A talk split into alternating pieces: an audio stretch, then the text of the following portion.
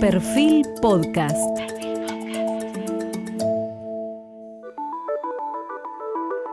Periodismo puro. Jorge Fontevecchia en entrevista con el canciller Santiago Cafiero.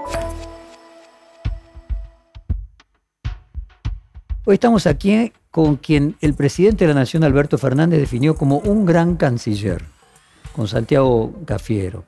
Su posición en el gabinete luego de la implosión que significaron las pasos sigue siendo una posición estratégica para, para el presidente, que incluso muchos dicen que sigue demostrando que Cafiero es su verdadero hombre de confianza, independientemente que esté en la Cancillería y no como jefe de gabinete.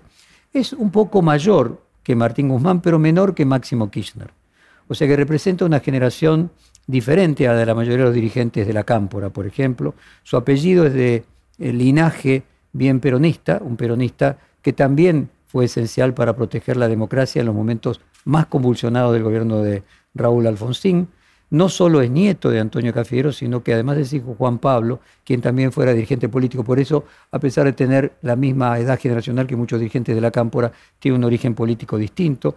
Se conoció con Alberto Fernández en 2017 y hago este gesto porque la confianza en tan poco tiempo eh, sorprende. Eh, cuando el presidente recién, por entonces ni siquiera todavía candidato, comenzó a reunir en torno suyo una cantidad de dirigentes y, ha, comenzó a hablar de la insistencia de la unidad. Eh, Cafiero comenzó su militancia a los 15 años, en el año 2001 participó eh, del Frente Nacional contra la Pobreza, el FRENAPO, en el año 2007, abandona definitivamente el sector privado y comienza a trabajar en el Plan Productivo Nacional en el Ministerio de Economía de la Nación. En 2008 fue elegido presidente del Partido Justicialista, de donde vive, en San Isidro, donde fue concejal en el año 2009 a 2013 y candidato a intendente en las elecciones tanto en 2000, de 2011 a 2015, y durante la gobernación de Scioli fue asesor de la Subsecretaría de Asuntos Municipales en el año 2007, director provincial de Industria en el año 2008, subsecretario de Industria y Comercio y Minería en el 2010, viceministro de Desarrollo Social y subsecretario de Políticas Sociales en el 2011 y subsecretario de Modernización en el año 2014. En su gestión en el Frente de Todos es bien conocido, fue eh, jefe de gabinete. Muchos dicen que lo sigue siendo en, las sombras, pero quiero, cosa que, el presidente niega, eh, pero quiero comenzar preguntándole cómo conociendo al presidente recién en el 2017, en tan poco tiempo se pudo haber construido una relación de tanta confianza que habría sido su jefe de campaña y luego su jefe eh, de gabinete. Bueno, Jorge, em, primero muchas gracias. Realmente con, Alberto eh, nos conocimos de un modo muy fortuito y, efectivamente eh, nos encontramos dos compañeros peronistas que pensábamos el peronismo de la misma forma y que pensábamos en la misma necesidad del peronismo, pero que teníamos edades muy distintas este, y generaciones distintas y trayectorias muy, muy distintas, naturalmente. Eh, empezamos a conversar. Alberto es una persona, el presidente, bueno, Alberto en ese tiempo era eh, una persona muy, sigue siendo una persona muy abierta, muy abierta al debate político, muy abierta al diálogo político y muy abierta a las nuevas ideas. Y creo que eso eh, fue lo que, lo que me dio la posibilidad de, entablar una relación con él de muchísima confianza, pero fundamentalmente no, no en acumulación de calendario, sino en acumulación de, de visión política. Eh, nos complementamos mucho en cuanto a las necesidades que tenía el peronismo, las necesidades que tenía... Eh, Pero al cabo de un año ya era su jefe de campaña. Eh, un año y medio, un año y un poco. año y pico, sí, casi dos años, sí. sí. porque bueno, también se dio todo de un modo muy particular. El, peronismo en ese tiempo era un peronismo de desunión, era un peronismo típico de, los, de, las épocas en las que el peronismo eh, es derrotado, eh, los fantasmas de la desunión empiezan a transitar sobre todas las unidades básicas y sobre todo los que, los que tienen eh, algún tipo de poder institucional. Y eso había pasado, eso, eso sucedió. En el 2015 en adelante un proceso de mucha desunión del peronismo. Y, a partir del, 2017, pero fundamentalmente del 2018, finales del 17, pero fundamentalmente en el 2018, empezamos este camino de, trabajar en la unidad del peronismo. Y, en ese tiempo, vos recordarás eh, bien, pero el peronismo estaba expresado en unidad ciudadana, estaba expresado en, en, el Frente Renovador. en el Frente Renovador, estaba expresado en, el, en el PJ, en el Partido Justicialista que había quedado afuera de Unidad Ciudadana, y también estaba expresado en muchos gobernadores que habían articulado una, propuesta política eh, alrededor de lo que se llamaba consenso federal. Es decir, estaba bien diseminado, el, movimiento obrero también tenía un proceso de, desunión muy grande, aunque ya había empezado a transitar el camino de la unificación eh, a partir de este, del triunvirato en ese tiempo. Y, y, efectivamente había, bueno, nosotros nos encontrábamos con esa necesidad y, muchos compañeros empezábamos a pensar en eso. Alberto fue el que nos convocó y el que de alguna manera eh, empezó a conceptualizar cuál era la necesidad eh, o por dónde debía transitar esta unidad, que debía ser bien peronista, unidad de acción y unidad de concepción. Unidad de acción que todos los, los sectores, todos esos archipiélagos que, que, componían al peronismo, eh, encuentre una acción conjunta y una acción bien directa que sea eh, con objetivos bien claros, que era, bueno, unificarse, derrotar a Macri y tener una opción. Pero además de la comunidad de ideas, que supongo que no debía ser el único que compartías esas ideas, ¿cómo se genera un nivel de confianza eh, con tan poca experiencia previa? ¿Qué lo atribuís? No? cuando lo conversás con él, ¿por qué, ¿por qué me nombras a mí jefe de gabinete? ¿Por qué me nombras a mí jefe de campaña? Vos debes haber hecho esa pregunta. Yo creo que nuestra relación siempre fue muy, muy honesta desde el primer día, porque Alberto y yo nos encontramos. No, nos, no, no, no es que yo lo buscaba a él o él buscaba algo en, el grupo que teníamos nosotros o que empezábamos a articular, sino que efectivamente fue una, fue una relación muy honesta, muy sincera desde el primer día y fue totalmente despojada de intereses personales. ¿Y aquí atribuís, eh, podríamos decir, esa empatía a primera vista? Pienso que es la, concepción sobre el peronismo, sobre la necesidad de un peronismo renovado, un peronismo que exprese nuevas ideas en un nuevo mundo eh, y que tenga posibilidades de... En ese momento era que tenga posibilidades de derrotar un macrismo que parecía muy difícil de hacerse. Eh, y hoy creo que también se, se solidifica en la necesidad de un peronismo que tiene que avanzar con nuevas ideas, con nuevas propuestas para convocar a, muchos sectores productivos. Usar la palabra peronismo renovado, del cual obviamente tu, abuelo fue la, vanguardia. Mi abuelo y muchos más. Y muchos más, la vanguardia, probablemente fue la vanguardia, eh, digamos, más representativa. Eh, el peronismo, en aquel momento, eh, se planteaba pasar a una etapa institucional de partido, muerto su líder y fundador, convertirse, seguir siendo un movimiento, pero convertirse en un partido institucional más fuerte. En ese eh, proceso, el kirchnerismo aparece como un regreso a, las fuentes del peronismo, vuelve a tener eh, un líder, una líder eh, carismática, personalista, y vuelve a ser un partido personalista. ¿Se podría decir que en la evolución del peronismo hacia un partido institucional lo que va a tener que significar es dejar de tener personalismos? El presidente en la entrevista que, leí, que le hiciste hace un fin de semana, fin de semana anterior, hacía un planteo eh, en cuanto a, reconocer una nueva etapa de liderazgo para el peronismo. y es un liderazgo que, él no se ponía en ese lugar porque sería bastante incómodo, pero yo sí lo pongo en ese lugar. Es un liderazgo consensual, es un liderazgo de consensos. él, hablaba del liderazgo más este, realista, ¿no? O más racional, más racional, decía. Eh, yo decía que Lula no decía que era el líder, pero se notaba. Un liderazgo más racional, sobre todo lo hacía en Néstor. Él hablaba, el presidente hablaba de que Kirchner tenía un liderazgo más ah, racional que, carismático. Y Cristina, tuvo un, liderazgo mucho más carismático. Bueno, yo creo que este es tiempo de un liderazgo consensual, que es el liderazgo de Alberto, que es el liderazgo del presidente. Bueno, en ese reportaje el presidente anunció que eh, va a ser candidato en, en unas pasos y mi pregunta es si vos crees que la vicepresidenta debería integrar la misma fórmula con él. Mira, yo creo que el presidente fue muy prudente y, me parece que, está muy bien. Eh, fue muy prudente porque dijo, bueno, si, las condiciones acompañan, si, si podemos obviamente eh, resolver demandas que hoy son muy palpables y que todavía están insatisfechas. Hay una figura interesante que usan los economistas eh, que, que es, son conjeturas plausibles. Eh, aceptando que sí, claro, la economía no que era un desastre, aceptando que se pueda llegar a condiciones en las que él pueda ser el candidato, eh, por lo menos en las paso a presidente.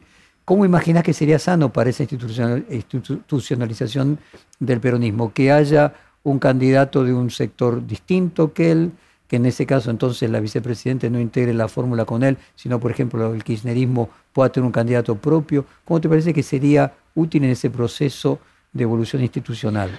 Yo creo que la evolución institucional va a estar dada en lo que el presidente eh, planteó el 17 de noviembre, que, fue la necesidad de que nuestro frente político se someta a primarias, se someta a, primarias en todos los órdenes, porque también eh, uno quizás eh, claro, eh, es mucho más taquillero hablar solamente de la fórmula presidencial, pero lo cierto es que hay que dinamizar Entonces, déjame salir toda, la, toda la... No, no, pero lo digo, hay que dinamizar em, a toda la militancia política. Y en este, y en este sentido es importante que cada uno de, de, los compañeros y compañeras que integran o que adhieren a nuestro frente político sientan que pueden protagonizar un proceso, pueden protagonizar una parte.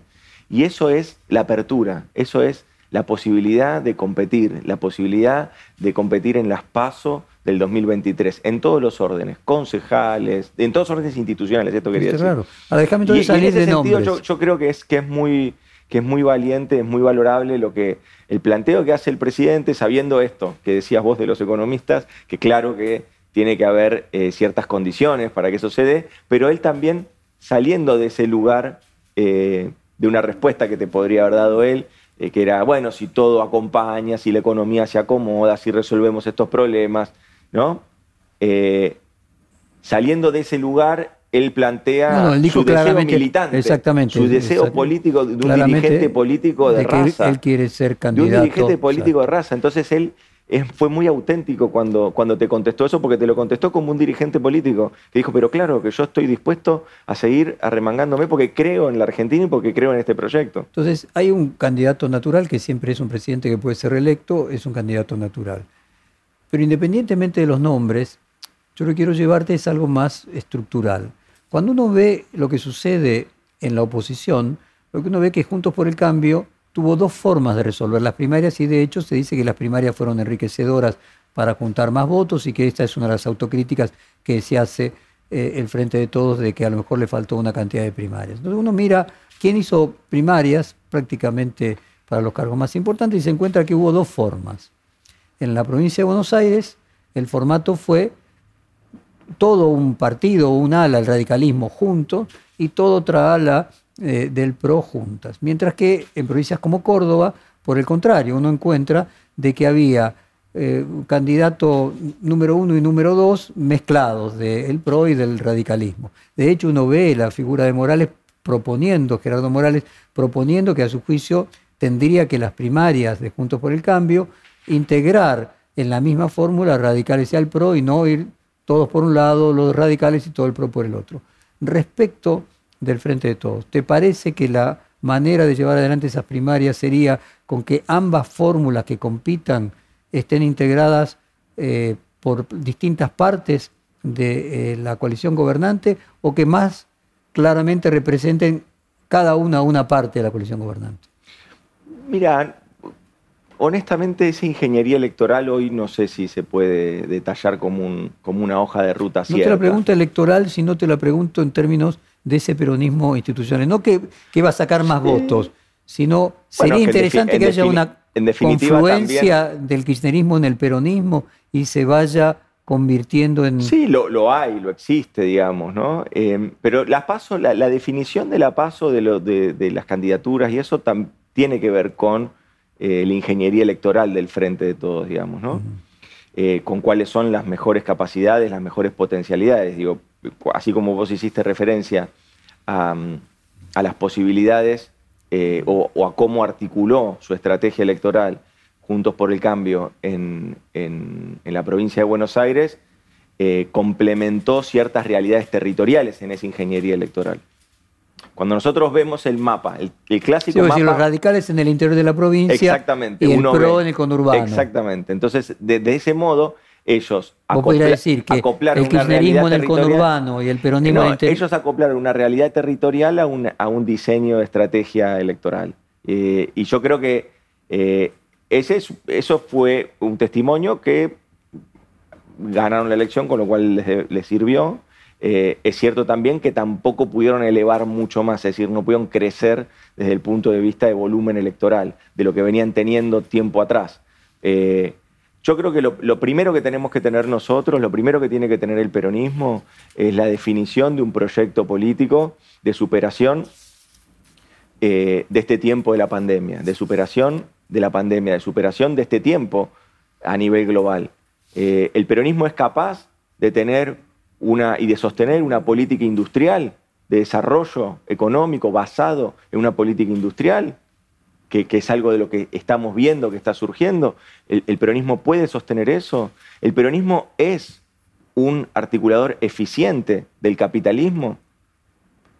ese articulador eficiente del capitalismo, el peronismo tiene la capacidad de incorporarle dimensiones científico y tecnológicas apalancadas en todo su entramado científico nacional este, de, las universidades públicas. Desde ese modo se puede sostener la política social, marca registrada del Estado social más eh, kirchnerista, si querés. Bueno, esos son los debates que, que, que están hoy. Y me parece a mí que, que, son debates muy interesantes que tenemos que avanzar, porque de ese, de ese debate, que es la propuesta que hace el presidente, debatamos, discutamos, abramos el partido, discutamos todo desde ese debate se va a enriquecer una, propuesta electoral para el 2023. Si esa propuesta electoral lo encuentra el presidente con voluntad, con, con, este, con, autoridad, con, ganas para, para, encarar una reelección, que es parte de lo que ha dicho, probablemente, bueno, este, muchos de nosotros vamos a acompañar eso, naturalmente. Eh, el presidente dijo que se perdieron las elecciones eh, de medio turno porque se perdió el centro porque haberse mantenido en posiciones extremas. Eh, ¿Qué debería hacer el, el, gobierno entonces para recuperar los moderados? Y voy a un neologismo, ¿debería desquisnerizarse en ese proceso? No, yo no, no, creo que sea eso. Em, nosotros perdimos electoralmente una elección de medio término en la, mayor, la mayoría de las ciudades del país centros urbanos, me parece que ahí hay que tener una propuesta bien concreta. Tenemos que poder identificar propuestas concretas que aborden... Vamos a hacer un corte, Braque. Eh, que vengan del control. Que no era techo, no era techo, era un pedazo de... No, era, ah, era de la luz, era de la luz. ¿Lo podemos sacar y repito la pregunta? Sí, sí, por favor. ¿Lo, ah, yo no tengo problema, yo no tengo problema pero no, no queda bien, no queda. No. Vamos a ver. Vamos. ¿Largo, ¿Largo con la pregunta? Sí, claro. Bueno, ¿y qué debería hacer para recuperar eh, el centro que perdió, dice Alberto Fernández, y por eso se perdieron las elecciones por haberse extremado? Primero, tener una, una estrategia bien concreta con, mm. con los centros urbanos. Allí es donde nosotros hemos perdido volumen electoral y tenemos que tener una agenda bien concreta para avanzar en esas ciudades. Em, allí no, yo no, lo identificaría desde el punto de vista eh, ideológico, no haría una cuestión o sea, concretamente, centros urbanos, decir los lugares donde hay más concentración de riqueza, donde han sido más adversos al kirchnerismo fueron adversos a, una política nuestra, evidentemente, eh, de estos dos años, que no, que no pudimos, porque, porque en el 2019 sí nos habían acompañado. Y vos usas el término centros urbanos y no lugares, las provincias más productivas, no podría decir las provincias más productivas entre Ríos, Bueno, ahí que no tiene desafío. centros urbanos grandes. Ahí hay- hay- Ah, son dos desafíos diferentes. Ahí hay otro desafío, el desafío de la representación eh, de- del sector agropecuario, de la ruralidad. Vos fijate una cosa, eh, estos dos últimos años la Argentina tiene el récord de exportación de carne, el récord de exportación de carne, de su historia. Sin embargo, seguimos discutiendo si hay cepo a las exportaciones de la carne. Es decir, evidentemente tenemos un problema de encuadre, tenemos un problema que lo vamos a tener que poder sortear eh, con eh, una construcción de sentido que, que se base en datos concretos, porque objetivamente es, este, es contradictorio. O puede haber también, además de la construcción de sentido, de que lo que uno dice hoy siempre está significado por lo que dijo en el pasado. Entonces probablemente Bueno, haya una decir que no nos catequización. crean. Y claro, hay una historia. Entonces hay que mostrar datos. Entonces vayamos o, a los o datos. probablemente de la misma manera que se tardó un tiempo en construir una imagen, se tarda un tiempo en cambiarla, ¿no? Yo creo que el desafío hoy es mostrar esos datos y, tratar de ver cuáles son los soportes para, comunicacionales para mostrar esos datos. Si los soportes son eh, un entramado eh, de medios tradicionales y ya vemos que ahí tenemos ciertas limitaciones, por cuestiones obvias, yo no voy a avanzar en eso, porque ya todos sabemos de qué se trata. Pero bueno, me parece que ahí hay que buscar un abordaje más inteligente, un abordaje quizás que sea mucho más eh, de esfuerzo. Eh, A ver, déjame te lo pongo. eh, Usas y- y la palabra ir- no nos crean. Obviamente una cuestión tiene que ver con el pasado. Uno eh, emite... había- No, no, vos, vos- vos fuiste al, al esquema de decir, bueno, no te deben creer, porque si No, evidentemente... vos, vos usaste no nos crean, yo no lo dije. ¿no? No, no, no, pero por eso yo, Yo traté de yo lo por resumí, qué yo lo resumí, es decir, vos pensás que no nos creen. una, una hipótesis ti- tiene que ver con que la credibilidad se construye en el pasado y otra tiene que ver con lo que uno hace en el presente que puede modificar esa percepción del pasado. Por ejemplo, en ese punto, que era lo que yo le preguntaba eh, al presidente del reportaje, y dado que además vos fuiste su jefe de campaña en el 2019, me parece muy pertinente también conversarlo con vos, que es, eh, a algunas personas no alcanzan a comprender lo que le parecen contradicciones del presidente eh, Alberto Fernández. ¿no? Los ejemplos que yo le coloqué en el momento que se hizo el reportaje tenían que ver con en determinado momento actitudes más pro-norteamericanas eh, o, o pro-Cuba o Venezuela, o actitudes más pro-mercado y más eh, pro-Estado. Pero hay un hecho concreto que es eh, el problema que hubo en diputados con la no aprobación del presupuesto y la responsabilidad que se le asigna al discurso de Máximo Kirchner. Él minimiza la responsabilidad de Máximo Kirchner en el reportaje, pero todas las fuentes cercanas al gobierno nos transmiten de que estaba muy enojado con Máximo Kirchner. Y al día siguiente él va a la asunción de eh, Máximo Kirchner como eh, presidente del PJ bonaerense. Desde una explicación de Realpolitik, pues decir, bueno, no, lo hace para compensar, está buscando la unión, y mucha otra gente lo lee como hipócrita. ¿No puede haber también en la credibilidad un problema relacionado con que al tener un- una coalición eh, con posiciones por momentos tan distintas, parece quien actúa tratando de amalgamarla eh, o esquizofrénico o hipócrita o al- algo raro. Resulta un poco verosímil alguien que un día dice una cosa y otro día dice otra, independientemente de que pueda tener una estrategia política. Esa estrategia política puede darse de patadas con la estrategia comunicacional o no.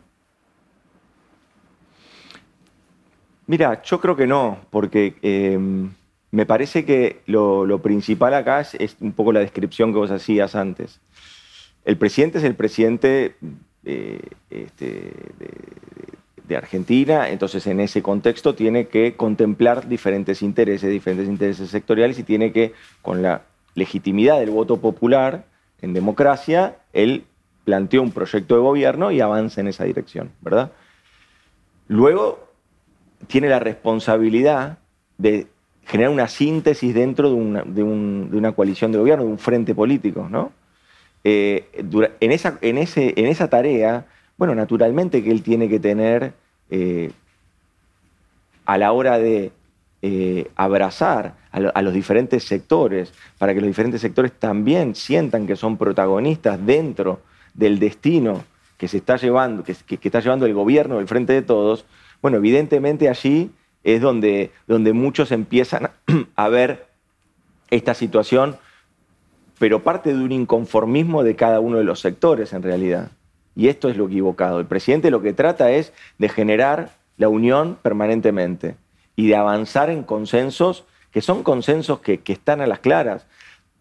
Eh, con respecto a lo que, a lo que sucedió con, el presupuesto, ya el presidente lo planteó y yo hago eh, eh, mis palabras las mismas que las de él. Yo considero que eso hubo una, un, gran desatino de parte de la oposición, un bloqueo a una propuesta de gobierno. Bueno, ya hoy empiezan este, varios dirigentes de la oposición también a, correrse de esa, de esa situación de bloqueo, porque empiezan a ver las limitaciones que, deja, eh, eh, en la que ponen a, un gobierno que está saliendo de la pandemia, que está luchando, con, todavía sigue luchando contra la pandemia, pero que está recuperando la actividad económica, que tiene que enfrentar un problema de deuda externa.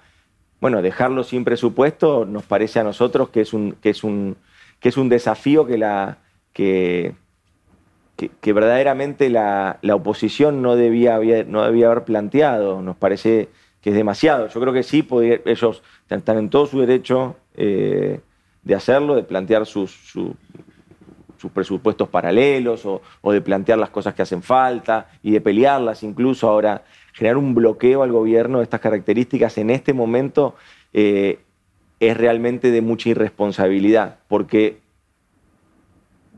no es que se quedó sin presupuesto el gobierno, se quedó sin presupuesto la Argentina.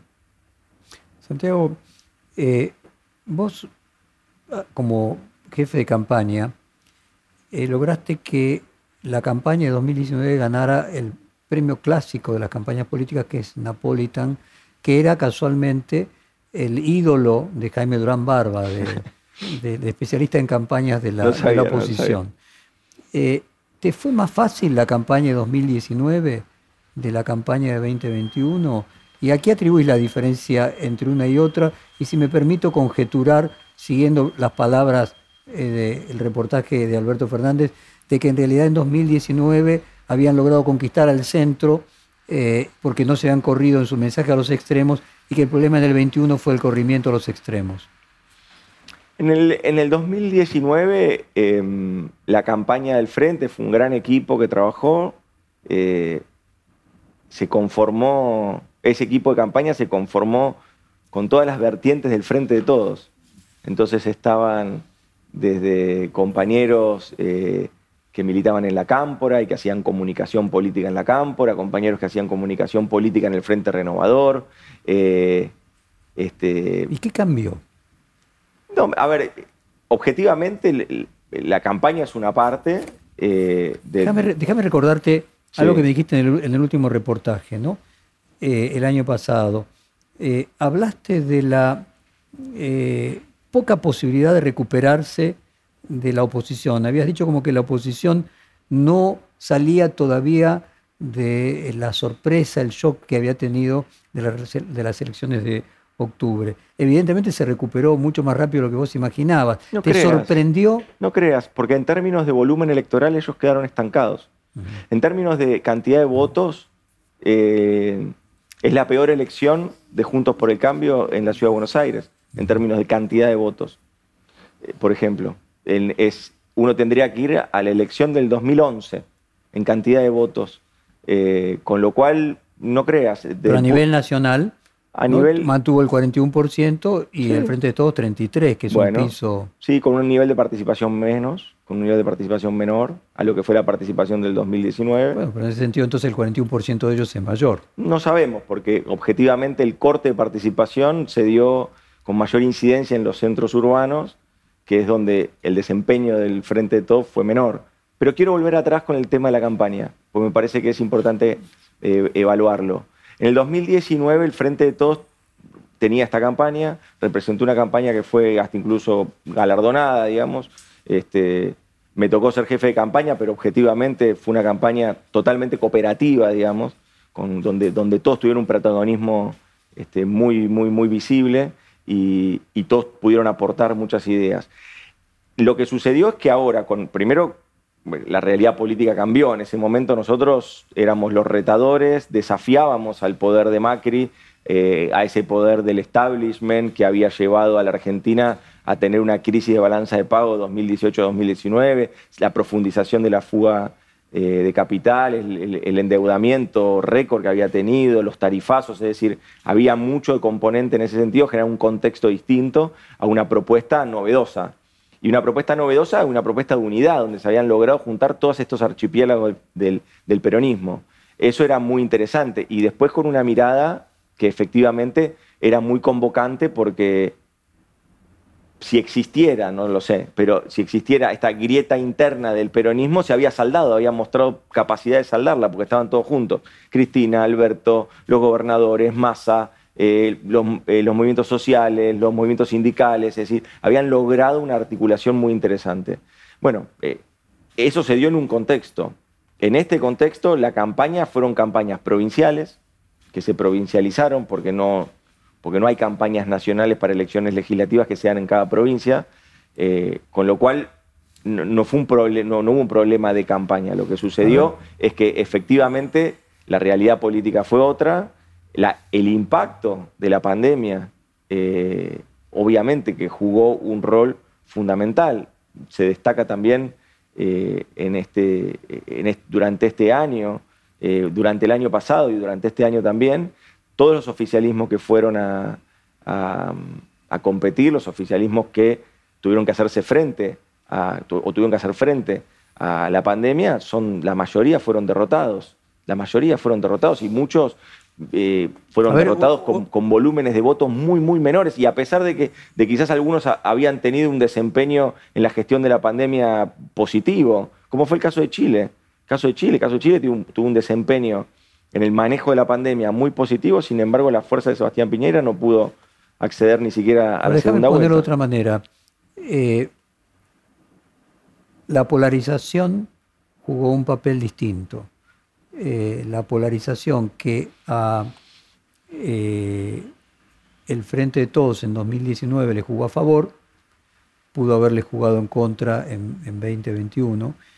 Y te pregunto, algo para completar eh, esto. Por ejemplo, hay una versión que dice que Rodríguez Larreta le dijo a Alberto Fernández, no puedo sacarme más fotos con vos porque me trae muchos problemas internos y me hace perder votos. ¿Crees que ese menor resultado en la ciudad pudo tener que ver con que en realidad fue una campaña de polarización y una persona como Rodríguez Larreta terminó eh, siendo perjudicado por haberse mostrado cerca del presidente? Honestamente creo que falta tiempo para poder analizar eh, cómo, cómo se comportó la sociedad y cómo se está comportando la sociedad a la hora de seleccionar en este tiempo de pandemia a, sus líderes, ¿no? los liderazgos, cómo, cómo se dirimen esos liderazgos. Eh, déjame el beneficio del tiempo en este sentido, porque, porque verdaderamente la verdad que hablaste, no... Hablaste de un desgaste.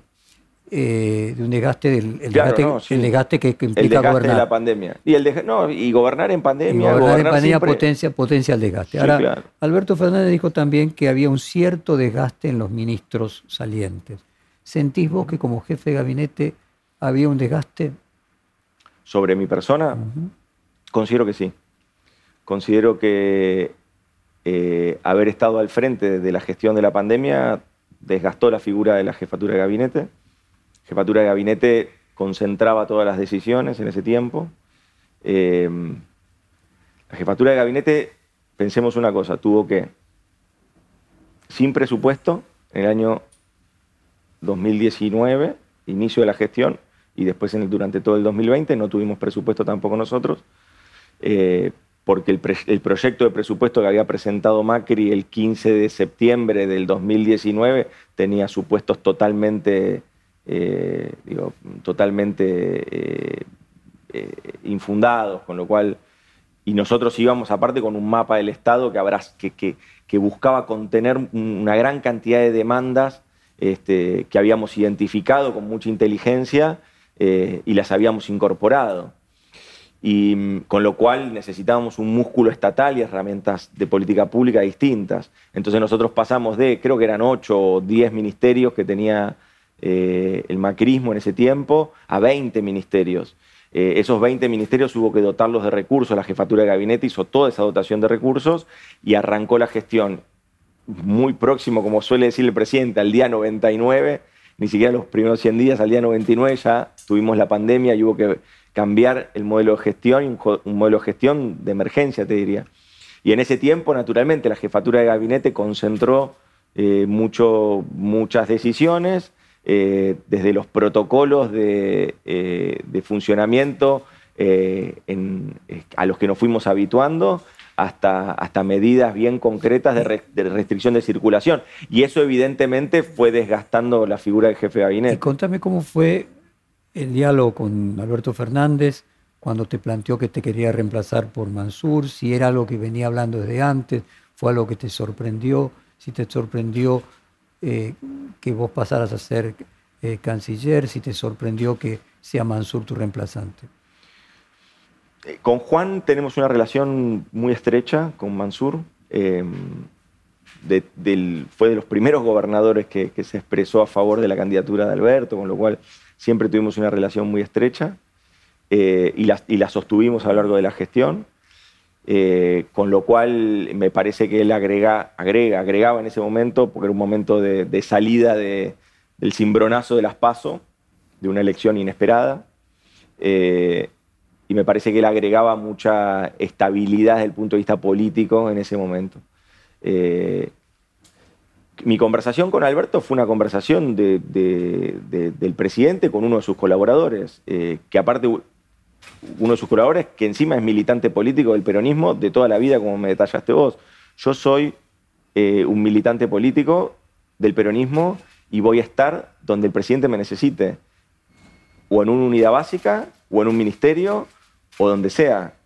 Eso yo siempre se lo planteé al presidente y el presidente lo tenía muy claro, con lo cual fue una conversación de, mucha honestidad donde él este, este, me, me, comentó que estaba pensando en tomar estas decisiones, en recambiar, en oxigenar un poco el gabinete y me propone ir a eh, que yo vaya a la Cancillería, que naturalmente acepté. Y si no hubiera sido eso, hubiera sido cualquier otra cosa, hubiera aceptado también. Soy militante político y los militantes peronistas estamos dispuestos a dar todas las peleas siempre. ¿Y cuándo te lo propuso? ¿Después de las PASO? Después de las PASO antes de las PASO, ¿en algún momento pensaste de que era necesario oxigenar el gabinete antes de las elecciones de noviembre? Yo pensaba que era necesario oxigenar el gabinete cuando, como se suele hacer a los dos años, cuando se cumple la mitad de la gestión. Porque entendía también, al igual que el presidente, que, muchas figuras del gabinete venían con un, con un desgaste muy duro, la gestión de la pandemia había sido muy dura eh, y, necesitábamos... Y a tu juicio tendría que haberse producido ¿Antes o después de las elecciones de noviembre? Bueno, después se precipitó todo porque fue un resultado totalmente inesperado. Pero objetivamente yo creo que eh, este, la necesidad de... O sea, si, el resultado, si, el resultado, hubiera sido eh, en las PASO el de noviembre, los cambios se hubieran producido en noviembre. No lo sé, no, no lo sé. No, objetivamente nosotros pensamos que ganábamos las elecciones, naturalmente, ¿no? Que ganábamos las PASO y ganábamos las generales. ¿Y qué pasó que tanto desenfoque, ¿no? Para pensar que ganaban con tanta diferencia después en la realidad. ¿Qué reflexión te genera inclusive los instrumentos de medición de la, sociedad? Se rompieron los termómetros, objetivamente, pero los nuestros y los de la oposición también. La oposición también pensaba que, los que ganábamos éramos nosotros. Los medios de comunicación publicaban el 90% de las encuestas que publicaban daban ganador al oficialismo efectivamente, por eso te digo que creo que acá hay que tomar un poco de distancia y reflexionar con un poco más de tiempo sobre cómo, cómo impactó y cómo sigue impactando la pandemia en, el modo de relacionamiento y del modo de representatividad que espera la sociedad argentina. Me parece que hay que tomar un poco de distancia y poder reflexionar con mayores, con mayores elementos. El presidente eh, tiene una frase que, que a mí me gusta mucho que dice, es el tiempo de los antropólogos y de los sociólogos ahora para entender un poco más cómo se compone, eh, cómo se está componiendo esa, realidad. Previo a las elecciones, desde el kirchnerismo, se mencionaba que incluso la vicepresidenta le hubiera gustado que vos fueras el primer candidato eh, a diputado en la provincia de Buenos Aires. ¿Cómo fue personalmente eso, decidir ser candidato a diputado o no, encabezar las listas o no? Eh, si es correcto que esa era la preferencia de que... No, no, no fue una decisión mía, yo no... Eh, vuelvo a insistir, soy militante del peronismo, yo, así como detallaste que fui candidato a intendente en San Isidro, a pesar de no tener nunca ninguna encuesta que diga que estaba cerca de ganar la elección, sin embargo uno es militante y avanza y, trata de generar expectativa y esperanza y avanza porque tiene, porque lucha por una idea. Cuando se lucha por ideales, bueno, las cuestiones materiales o, aritméticas. Ahora, no, no, participaste en las negociaciones eh, para la construcción de quiénes iban a ser los candidatos y las listas? No, la decisión del presidente fue la adecuada. Victoria Tobolos Zapaz era la mejor candidata y, creo que, es, que, era la mejor candidata de nuestro frente político en la provincia de Buenos Aires. Me parece que la decisión fue adecuada. Pero vos no participaste en las negociaciones eh, con cada una de las listas del resto del país como jefe de gabinete. No. No, no, no. En las definiciones de las listas, no. Nosotros dimos mucha eh, libertad para que las provincias definan sus listas. Y así fue como, como se fueron constituyendo. Las listas en, en no sé, la lista de Tucumán, digamos, la ahí, Mansur. Sí, es el gobernador con, sus equilibrios de fuerza política, bueno, y, había otra parte de su fuerza política, de, la fuerza del peronismo tucumano, que, quería otra lista y fueron internas, y, así fue, o Capitanich en Chaco, por ejemplo, sin ir más lejos. Cada provincia tiene su liderazgo eh, y esos liderazgos son los que van determinando y delineando las listas. De todos modos, yo creo que, insisto con esto, que Victoria Tolosa Paz fue la mejor candidata eh, que que tenía nuestro espacio para competir y, lo sostengo. Pues déjame entrar ahora en el tema eh, Mansur Cafiero, ¿no? Parte de las anécdotas es que Mansur, supongo porque viene del interior y los horarios son más tempraneros, comenzaba las reuniones bien temprano a la mañana y vos no. Hacenos una síntesis a, dos meses de que ya no sos jefe de gabinete, viendo tu propia función cumplida por otra persona, ¿Qué autocrítica haces de vos mismo? ¿Qué ventajas ves a tu sucesor? No, mira, primero creo que, eh, eh, que, Mansur está haciendo una muy buena tarea. Eh, yo soy parte del equipo, soy parte de su equipo, porque él es el jefe de todos los ministros, con lo cual soy parte de su equipo y trabajamos muy coordinadamente. Yo no te podría decir. ¿Alguna vez te dijo Mansur esa frase que corre, Alberto Fernández la desmintió, de que está arrepentido de, eh, ser jefe de gabinete y quería volverse a Tucumán? No, nunca me lo dijo. No, nunca me lo dijo. ¿Algún comentario a lo largo de estos dos meses sobre la tarea? No, no, he hablado mucho con él, naturalmente, y sigo hablando. Hoy mismo hicimos de un acto, estos días estuvimos permanentemente en reuniones. Eh, con respecto a, la dedicación que, cada uno tiene, nosotros desde la jefatura de gabinete nos tocó un tiempo muy complejo donde la Argentina se cerró por cuestiones de la pandemia y donde tuvimos que gestionar con muy pocas herramientas. a ver, déjame ponerte otro. y en ese sentido, no, y en ese sentido me parece que eh, cada tiempo define las funciones de su, de su, de su jefe de gabinete en este sentido, digamos, ¿no? Me parece que que a nosotros nos tocó la pandemia y me parece que a Mansur le tocó la pospandemia, ¿no? Porque ya había vacunas, porque ya había aperturas, porque ya la actividad económica empezaba a funcionar y cada función se, se adapta. A lo dado, al contexto. y al mismo tiempo también hay eh, preferencias y puntos fuertes de cada uno. Por ejemplo, no supone que Mansur, al venir de ser gobernador y venir del interior, eh, hace mejor la tarea de supervisar el Ministerio de Interior, por ejemplo, y que vos podías tener otras áreas de fortaleza. O sea, ¿notás que de alguna manera eh, Mansur también actúa como superministro de Interior? No, el ministro del Interior es, Eduardo de Pedro, es Guado, y cumple una función bien concreta con respecto a la articulación. Ahora, yo cuando hablo con los gobernadores, lo que encuentro es que quedaron muy enojados con la renuncia de Guado, lo que dificulta un poco la relación de él con los gobernadores. pero mira, eh, todos esos puntos eh, donde efectivamente hubo, hubo mucha descoordinación de parte del frente y de parte del gobierno, ya fueron aclarados. Y, lo cierto es que nosotros tenemos la responsabilidad de mirar para adelante y tenemos la responsabilidad de avanzar en una agenda de gobierno que contempla a todos y que contempla a todos los sectores del frente y que debe avanzar porque tiene que resolver los problemas de la vida cotidiana de los argentinos y argentinas. Acá hay un, tema que yo creo que, que así como hacía referencia a mi frase sobre la oposición, el último reportaje, este, yo sigo pensando en esa frase. Yo creo que en, ese momento también yo hablaba de que, de que la oposición no podía exhibir un compromiso con, con este momento tan difícil de la Argentina, eh, que era la lucha contra la pandemia, y que eso efectivamente iba a tener un, correlato electoral. ¿no? Y yo creo que va a seguir siendo así, porque... ¿Vos crees que lo que no se dio en 2021 se va a dar? Sí, porque efectivamente acá va a haber una, va a haber una cuestión a fin de cuentas que es como una frase del Papa Francisco, que me gusta mucho, que dice, están los que pasan de largo y están los que se hacen cargo. Este gobierno se hace cargo.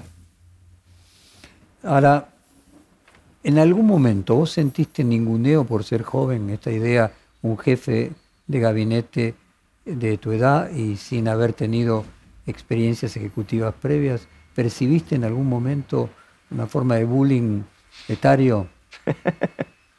bullying etario, es buena eso. Mm. Eh, no, percibí siempre, sí, naturalmente. Digo, la jefatura de gabinete es un centro de críticas permanente, digamos, ¿no? O como diría es el pararrayos, como decía, Marcos, Peña. Ah, bueno, no, yo te iba a decir, eh, eh, como decía Massa, Massa decía, es el ministerio de las malas noticias, digamos, ¿no? Porque siempre las buenas noticias las dan los, ministros o ministras y el jefe de gabinete tiene que estar contando las malas, digamos, ¿no?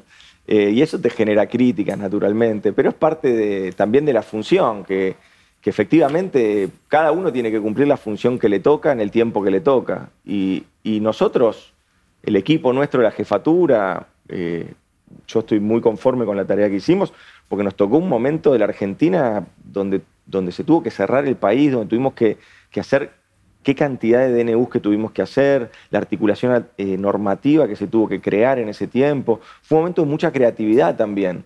Nosotros, liderando el gabinete económico, llevamos adelante el ingreso familiar de emergencia, eh, llegando a un nivel de escala que no tiene registro en la Argentina, 9 millones de personas. Hicimos la asistencia al trabajo y la producción porque veíamos que había muchísimas dificultades eh, para las pymes o para las empresas para pagar los salarios y llegamos a, a depositar en las cuentas de los trabajadores de de 3 millones y medio de trabajadores depositar la mitad del sueldo. es decir, me parece que fue también un tiempo como de mucha creatividad, de mucha audacia y de poner herramientas a disposición. ¿No ves ahí un error en la campaña? Porque el presidente lo que decía es que él puso foco en la campaña en toda la lucha contra la pandemia y que la gente lo que quería era olvidarse de la pandemia. Y bueno, es probable, sí. Es muy probable. Es muy... Por eso digo que es un tiempo para, eh, como dice el presidente, en realidad, tiempo para, la antropología, para la sociología. Eh, nosotros eh, efectivamente tratábamos de, de, mostrar no solo, la, no solo las herramientas que se habían desplegado en tiempo de, del impacto de la pandemia, sino también cómo, cómo esas herramientas después empezaron a constituir o a edificar la recuperación económica de hoy. Pensá una cosa, Jorge, herramientas de política pública que se diseñaron el año pasado para aliviar el impacto o para soportar el impacto de la pandemia son herramientas que hoy fomentan la promoción industrial, la promoción eh, del desarrollo económico, de las pymes. Es decir, nosotros el año pasado creamos instrumentos que hoy son parte estructural de la política industrial de la Argentina, como por ejemplo el Fondo de Garantías Argentino, para dar, nosotros lo pensamos en ese momento para que una empresa pudiera ir a un banco a pedir un crédito eh, y entonces el Estado salía de garante sobre ese crédito para que pueda pagar los salarios en el medio de la pandemia. O sea, lo pensamos ahí. Hoy esa herramienta, ese Fondo de Garantías Argentino, está destinado a, a la promoción de proyectos, está destinado a garantizar proyectos productivos que vienen creciendo eh, de, un, modo este, muy acelerado. Es decir, muchas de esas herramientas que nosotros utilizamos, o el FONDEP, por ejemplo, también un fondo para bajar la tasa a esa empresa que tenía que acceder a un crédito en el momento del impacto de la pandemia, nosotros pensando siempre en el sostenimiento de la actividad y en el sostenimiento del empleo. Yo te escucho hablar y seguís hablando como jefe de gabinete, entonces tenés una mirada no, estoy totalizada. hablando del año pasado, estoy hablando del año Eh, pasado. y Cecilia Todesca, por ejemplo, eh, eh, que sigue participando en las reuniones económicas de- del- del gobierno, hubiera sido más oportuna que quedara como vicejefa de gobierno. Eh, ¿Hay de alguna manera una jefatura de gabinete en las sombras? No, no existe eso. No. No, no existe eso. No, nosotros participamos en, en- en el gabinete económico. eh, la Cancillería hoy está participando en el gabinete económico y Cecilia, Era la representante de la Cancillería. participa ahí porque es la secretaria de Comercio Internacional. Y porque este año las exportaciones en Argentina están creciendo a registros que uno los tiene que ir a buscar ocho años para atrás, Jorge. Nosotros este año vamos a llegar a 75 mil millones de dólares de exportación. Esos valores los tenemos que ir a buscar al 2013. Entonces quiero entrar con el tema específico de la Cancillería. Primera pregunta, ¿es mucho mejor trabajo ser canciller que jefe de gabinete, imagino? Eh, es un trabajo diferente, es diferente, sí, es muy diferente. Pero, pero lo hacemos con mucho compromiso y bueno. No, y- pero diferente es más placentero. No, tiene sus particularidades también, tiene sus desafíos muy, muy interesantes. Nosotros teníamos, cu- cuando entramos, teníamos un Mercosur con, eh, que teníamos que salvar porque venía, venía muy crispada la relación entre los distintos países este, y, y lo superamos a partir de, de más integración, de diálogo, de apertura al diálogo y empezar a promover eso. Eh, eh, si el Mercosur va bien, la Argentina va bien y el resto de los países va bien. Es decir, eh, para que la Argentina gane desde el punto de vista eh, de política exterior, al Mercosur le tiene que ir bien. Ahora, ¿qué significa que el presidente haya elegido los dos cancilleres personas que no venían de una tradición diplomática, con una experiencia y foco en el área internacional? ¿Qué quiere decir eso? ¿Que tiene una mirada de las relaciones internacionales más atravesada por la política interna? ¿Qué, qué mensaje hay detrás Mira, de eso? el- el- la Cancillería tiene un cuerpo de diplomáticos y diplomáticas muy calificados, eh, hombres y mujeres con, con una alta calificación, y eso se complementa con una, con una guía, con una dirección política. Eh, no se puede suplantar la cuestión técnica o, o las capacidades técnicas que tienen los diplomáticos y diplomáticas, ahora tampoco se debe querer eh, superar la dimensión de legitimidad democrática que tiene un gobierno que le imprime a su política exterior el, destino o, los objetivos que, ese mandato popular le, otorga. Es decir, me parece que lo que se ha hecho es, justamente eso. El presidente eh, define eh, figuras políticas que, representan, que lo representan y que representan el sentido de lo, que, eh, de lo que la Argentina debe transitar en el marco de las relaciones exteriores y a su vez que se complemente con la sabiduría y con la sapiencia técnica que existe en la Cancillería. Vos eh, fuiste elogioso del triunfo de Boric en, en Chile y Boric se caracteriza porque critica duramente a Venezuela, a Cuba, a Nicaragua. Puede ser que en esta búsqueda de recuperar el voto del centro, la Cancillería pase a ser electoralmente importante en la medida de que eh, su discurso nuevamente vuelva al centro, eh, que para algunos se ha corrido hacia el kirchnerismo. Eh, fui elogioso con el, con el proceso político que se dio en Chile. Primero, aclarando que, que- que nosotros no, no votamos en Chile y no elegimos, ni al can- no elegimos al presidente de Chile. Ese es el principio de no injerencia, ¿no? Que, que guía a la, la política exterior de la Argentina, que es uno de los pilares de la política exterior de la Argentina. Los otros son derechos humanos, Malvinas, etc. Igual en retrospectiva Bielsa terminó quedando bien parado. No, no, me parece que no, no. Este, eh, no, no, no. Eh, Bueno, él nadie- hizo a nadie- título, él hizo un Nadie comentario. imaginaba esta diferencia a favor de No, Boric yo- yo- lo que- cuando eh, Katz había ganado en primera vuelta. Sí, claro, no, no. Lo que te quiero decir es que nosotros trabajamos con, con los presidentes que eligen los países, digamos, ¿no? Naturalmente que si hay afinidad y hay este, una mirada sobre la lucha contra la desigualdad, y bueno, nosotros nos vamos a sentir un poco más acompañados en esos desafíos. Efectivamente de eso se trata. ¿Dónde, dónde se plantea la política exterior argentina? Con muchísimo realismo. Con realismo, te diría, con dignidad y, y amistosa. Si te tuviera que describir la política exterior de Argentina es así. Es realista, digna y amistosa. Realista porque opera sobre un mundo que todavía está eh, conmocionado por la pandemia y, sobre el mundo existente, digamos, sobre los que están, con los dirigentes que están, eh, y sobre eso eh, trata de operar siempre. Amistosa en el sentido de decir que no va a ser crítica, que va a moderar siempre las críticas. Que no se genera conflictos. La Argentina no genera conflictos donde no lo hay, no genera conflictos y, digna porque siempre vamos a defender los intereses nacionales. Vos dijiste textualmente. Y nuestra soberanía. Estamos viendo sobre Boric, estamos viendo con mucho entusiasmo la posibilidad de poder recrear en la región un espíritu de desarrollo, de crecimiento, de posicionamiento regional y de bloque. ¿Algo de eso hay en el ABC de Perón? ¿O era Argentina, Brasil, Chile? Imaginando Lula eh, presidente electo dentro de nueve meses en, Brasil, Alberto Fernández en la Argentina y Boric en Chile. Nuestra política de Estado en términos de integración es el Mercosur. Y, si a Brasil le va bien, a Argentina le va bien, a los países miembros nos va bien y al Mercosur le va bien.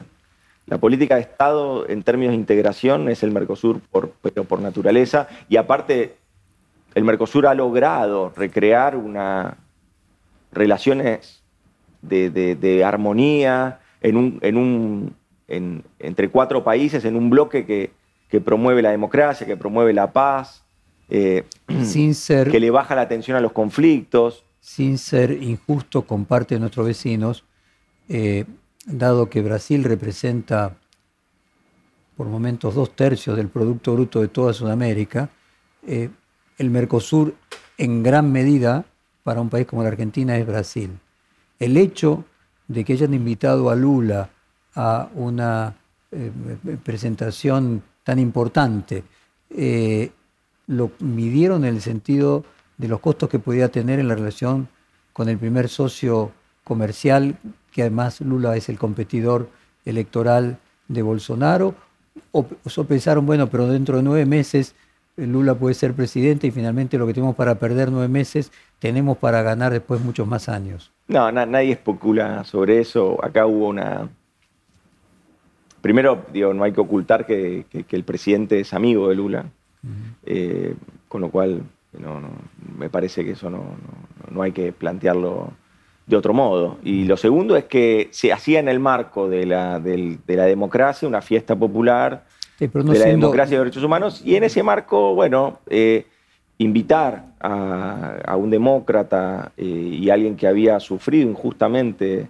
este, persecución y cárcel como Lula era, era un síntoma muy interesante y un debate interesante. Y, también a la vez Pepe Mujica, no, no, no nos olvidemos que también estuvo Pepe Mujica. A, posteriori, para equilibrar. Pero la pregunta es, ¿a la Argentina, ¿a la Argentina le vendría bien que Lula sea electo presidente de Brasil? No, nosotros vamos a trabajar. Eh, eso está claro, que con el que sea, pero mi pregunta es: ¿le vendría bien que Lula fuera pero mi función como canciller eh, eh, impide responder eso. Es superior a, Estados Unidos y China. Salto de Brasil, Estados Unidos y China. Eh, ¿Es correcto decir que Gustavo Vélez tiene una relación muy cercana con, los Estados Unidos y que parte de la relación con Estados Unidos también, por un lado, la lleva eh, Gustavo Vélez, por otro lado también Sergio Massa? ¿Cómo es la relación con Estados Unidos por parte de la Cancillería y otros componentes del gobierno? Mira, me, parece que ahí hay que también salir de, muchos de, los clichés o de, este marco que a veces de sentido que se, que se trata de abonar permanentemente. La Argentina tiene un único aliado estratégico, que es la defensa de los intereses nacionales. Sobre esa base nosotros tenemos relaciones eh, desde la soberanía nacional, en defensa de los intereses nacionales, con todos los países. Y tenemos relaciones con con China y te podría decir que estamos cumpliendo 50 años de, relaciones con, este, eh, con ellos y que queremos proyectar 50 años más y que tenemos proyectos eh, muy interesantes desde el punto de vista no solo de las exportaciones o importaciones, sino también de, la incidencia en la, en la, infraestructura para el desarrollo en nuestro país. Después también tenemos naturalmente proyectos con Estados Unidos y tenemos una relación con Estados Unidos también muy madura, muy honesta, eh, pero siempre defendiendo los intereses nacionales. Eh, sobre eso, la Argentina, mira, yo te podría dar el, La vacuna para mí es el, es el mejor ejemplo. A ver. Tenemos vacunas argentinas. Primero, Argentina está en los eslabones productivos de dos vacunas, de la Sputnik y de AstraZeneca, ¿no? En diferentes eslabones, pero de producción local. Que esas vacunas llevan una banderita que dice producción argentina. Algo para destacar, aparte. Pero después, tanto se dijo de la geopolítica de las vacunas, o la política, o las preferencias políticas sobre la vacuna. Y la verdad es que nosotros hoy en Argentina tenemos vacunas de origen ruso, vacuna de origen chino, vacuna de origen británico-sueco, vacuna de origen argentino, vacunas de origen norteamericanas. Es decir, ese es el, esas son las relaciones realistas. Nosotros necesitábamos vacunas y fuimos a buscarlas donde estaban. Si nosotros sobreideologizamos la política exterior, lo único que vamos a lograr es anunciar fracasos. En ese sentido, ¿temes que la tensión entre Estados Unidos y China afecte esa posición pluralista eh, que vos querés llevar adelante? Creo que no, porque la Argentina siempre ha tenido eh, una posición equidistante eh, en cuanto a, a cuando le tratan de imponer agendas que no representan sus intereses nacionales.